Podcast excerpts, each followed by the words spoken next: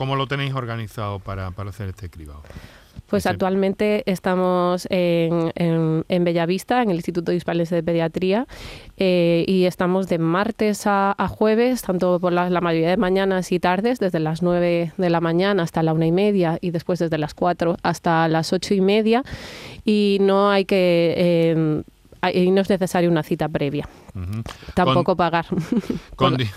condiciones, eh, condiciones son voluntarios, ¿no? Es como una especie de ensayo o estudio, ¿no? Son voluntarios los que. Eso es. Todo aquel que quiera participar puede acudir directamente y, allí eh, ser atendido y se le hará el cribado. Son menores, mensaje por tanto dirigido a los papás. Entre 2 y 18 años estáis haciendo esto, ¿no, Laura? Eso es. y ¿Y cómo, cómo es el proceso? Cuéntanos un poco cómo es el proceso. Bueno, pues una vez han sido informados o, bueno, eh, mm, en, caso de que sean derivados por, o por los médicos o que hayan conocido la información por otros medios, acuden ahí a la consulta. Nosotros volvemos a, darles esa información de forma breve, pero también de forma escrita. Eh, tendrían que firmar el consentimiento de que para su participación y eh, realizaríamos con, con, los papás y, y, los niños, dependiendo un poco de la edad, eh, un breve cuestionario sobre lo que comentaba, eh, si tiene algunos síntomas o algunas patologías que puedan estar relacionadas.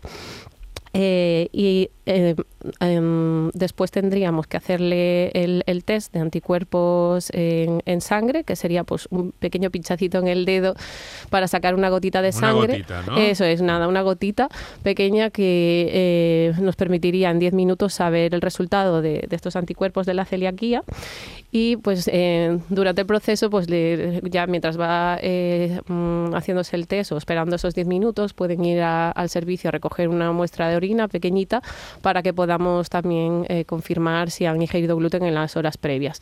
De todas formas, también le preguntamos eh, en un breve cuestionario eh, si, si consumen gluten de forma habitual. si consumen productos que contengan gluten, básicamente el pan, galletas. Eso es, este si, lo, si lo consumen de forma rutinaria, eso es. Aunque luego también tenemos eso, la prueba, la prueba en orina para, para confirmarlo.